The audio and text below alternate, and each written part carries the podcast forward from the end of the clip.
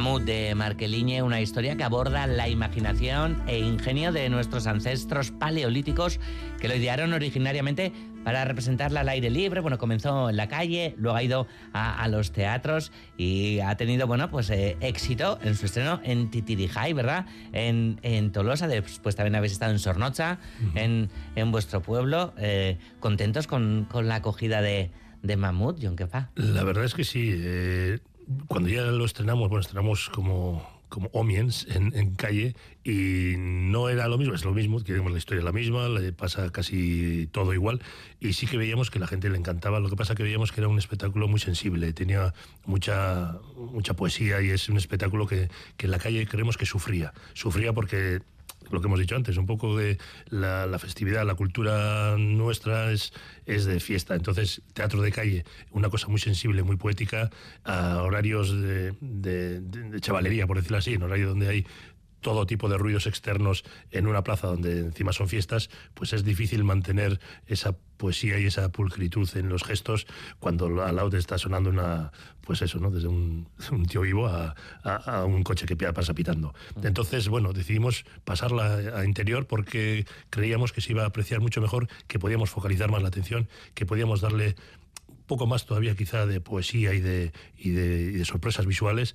Y claro, la luz, las proyecciones y, la propia estética que generaba la, no ya la escenografía, sino los elementos que utilizamos, que son aparentemente huesos de mamut, eh, la verdad es que ganan muchísimo y, en, atención y en, y en belleza visual plástica eh, toma unas dimensiones que en la calle no podíamos conseguir. Y creemos que, ha mejorado mucho el espectáculo, hemos cambiado escenas evidentemente y las hemos adaptado a, la sensibilidad de, la sala.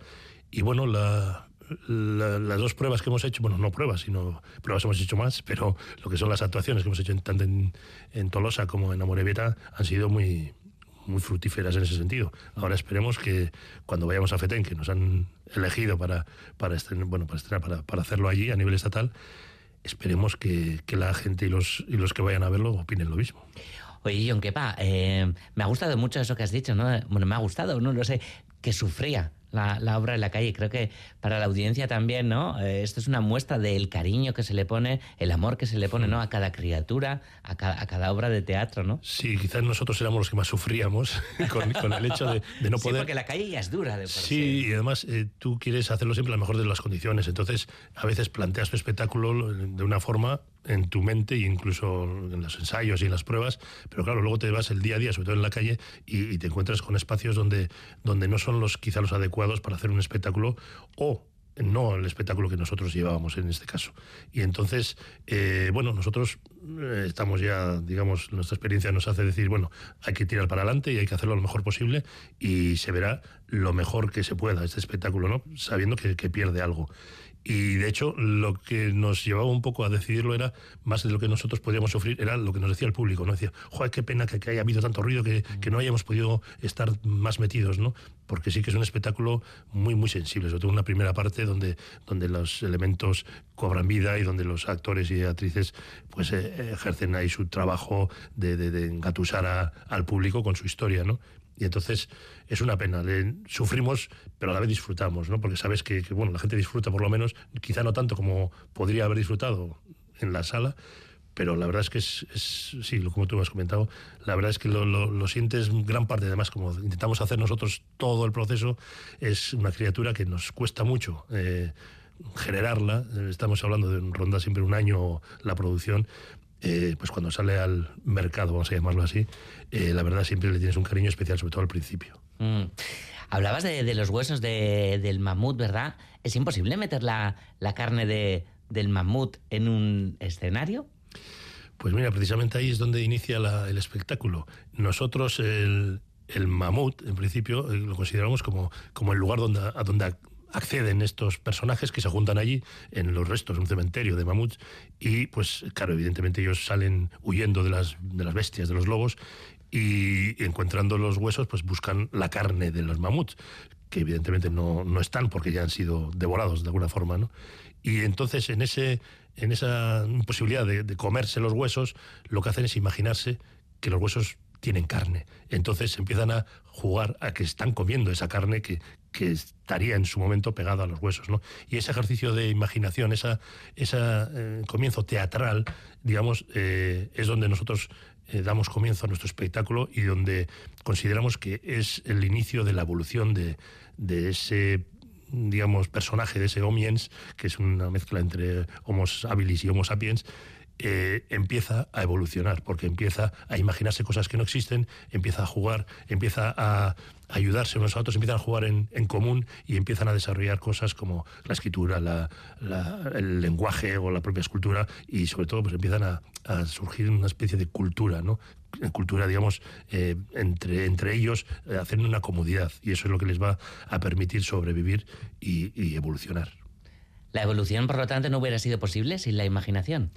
Nosotros creemos que no. Y de hecho creemos que gran parte de, del mérito de, de, estos de estas personas, vamos a llamarles así, eh, partió ahí, ¿no? De, poder eh, representar cosas que ellos imaginaban que ellos veían y representarlas en pintura o representarlas en, iconos o incluso imaginarles eh, cosas que no, que no estaban a su, a su digamos, nivel visual, pues eso da un, una, digamos, un gran impulso ¿no? a lo que un ser humano o una como se dice, un, ser podría desarrollar, ¿no? Desde ese punto de imagino cosas y entonces quiero hacerlas, ¿no? Quiero, quiero conseguir, quiero, quiero poder atravesar ese río, quiero cómo lo puedo hacer. Entonces, esa cosa de, de poder desarrollar un lenguaje o desarrollar unas ideas, creemos que es una parte en nuestro caso es teatral y decimos que desde que el, ser humano, en este, bueno, llamámosle humano ahora, a partir de ahora, eh, pudo imaginarse cosas, pudo hacer teatro y pudo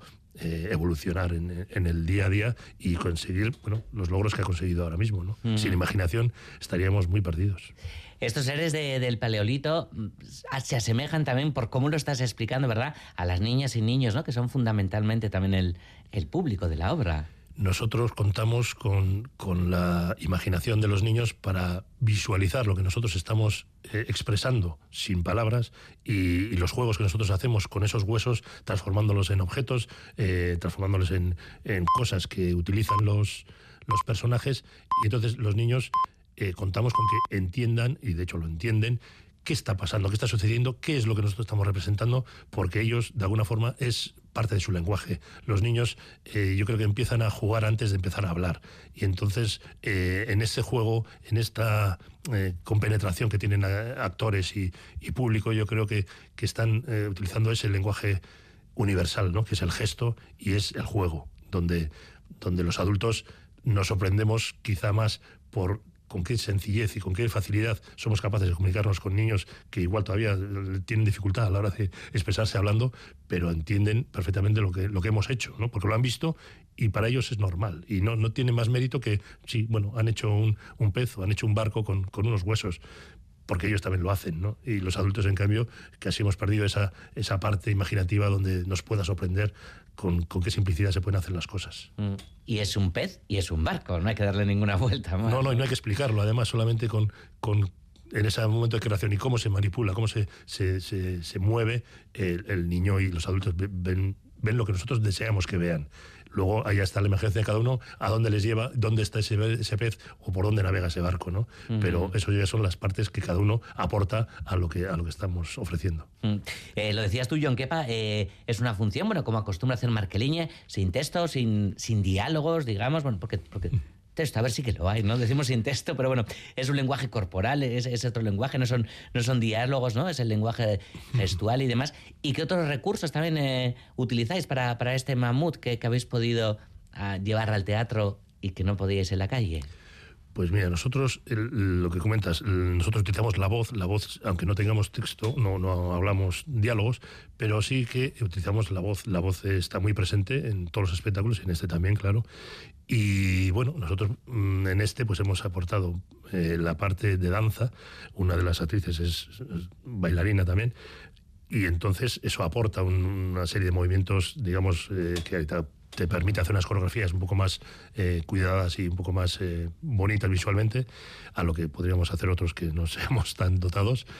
Y, bueno, luego lo que es la manipulación de objetos. Es una cosa que nosotros llevamos muchos años trabajando en ello y, creemos que, que es una, una gran parte de las sorpresas visuales y, y de la magia que puede tener nuestras historias, eh, parten de ahí, ¿no? De, transformar objetos y con esos objetos eh, generar eh, escenas, generar momentos donde, donde antes no había más allá de, tres huesos y de repente transformándolos en, en cuatro cosas hemos hecho un viaje por el mar o hemos hecho un, yo que sé, hemos construido algo que, que nos va a hacer pensar que, que, han estado en, una choza, que han comido y que han construido algo para donde dormir, ¿no? Entonces, todas estas cosas eh, para nosotros son mágicas y hacerlo con, con objetos que, que aparentemente no tienen más allá, más cosas que decir, bueno, pues esto es, un, es una piedra y una piedra no más que allá de, de, hacer un pisapapeles. Pues bueno, nosotros siempre intentamos dar una vuelta más y decir, bueno, esa piedra, aparte de pisapapeles, ¿qué más puede hacer? ¿Qué más puede, ¿En qué puede convertirse? Y sobre todo, cómo se puede utilizar para, para generar otras historias. Entonces, básicamente eso, y sobre todo la capacidad eh, interpretativa de nuestros actores. Cuatro intérpretes, ¿verdad? tres. Ah, tres, Tres en escena. El cuarto sería, digamos, las proyecciones, que bueno, ahí están, son breves, muy sintéticas, pero bueno, aportan un poquito más. Y el, también podría ser lo que es la voz en off, porque sí que eh, vimos, tanto en calle, veíamos que, que faltaba un poco explicar quizá la parte pedagógica, educativa, donde la historia se puede seguir perfectamente sin, sin ese texto, pero ese texto lo que nos va a ayudar va a ser a, ver, eh, digamos, lo que a nosotros nos ha llevado a, hacer las escenas así y por qué contamos esta historia, ¿no? A ver realmente la evolución y la importancia que tuvo ese momento de la imaginación, donde eh, trabajaban en comunidad y donde las cosas iban eh, evolucionando y hasta dónde hemos llegado, ¿no? Y hasta dónde hemos elegido unos caminos y no otros. Mm. Bueno, como bien decías, eh, Mamut ha sido seleccionada para ir a, Gijón, a FETEN, el festival más importante ¿no? de, teatro para, para niñas eh, y niños. ¿Cuándo podremos ver Mamut por aquí? En casa? Pues este mes estamos, estamos de, no iba a decir de mudanzas, pero sí que estamos, estamos arreglando el pabellón porque tenemos ya demasiadas obras, demasiado material y nos hemos puesto tercos y, hay, que, hay que hacer ese hueco porque no tenemos, las fotografías no nos caben y no podemos ensayar. Y justo ahora mismo hemos comenzado con un nuevo espectáculo a ensayar, precisamente para suplir este mamut que lo hemos pasado a sala, precisamente nos falta ahora algo, para algo nuevo para la calle familiar. Y entonces en febrero empezamos ya con Mamut y con Gambara. En Mamut creo que estamos en, en, en, en Urrechu. Y luego ya hasta, hasta Feten no tenemos, que es el 3 de, 2 de, de marzo creo que es. Y a partir de ahí, pues bueno, esperamos que sabemos que ya la programación, digamos, de otoño, invierno y, primavera casi está ya completa, pero bueno, algún hueco seguro que encontramos y a partir de Gijón esperemos que salgan bolos y actuaciones por, como churros. Como churros, ojalá. Casi sea la bedi. Uh, Jon pasu mal de mila mila esker, gurean izateagatik eta nahi duzun erarte. Hasta, hasta siempre, vosotros, eskerrik asko.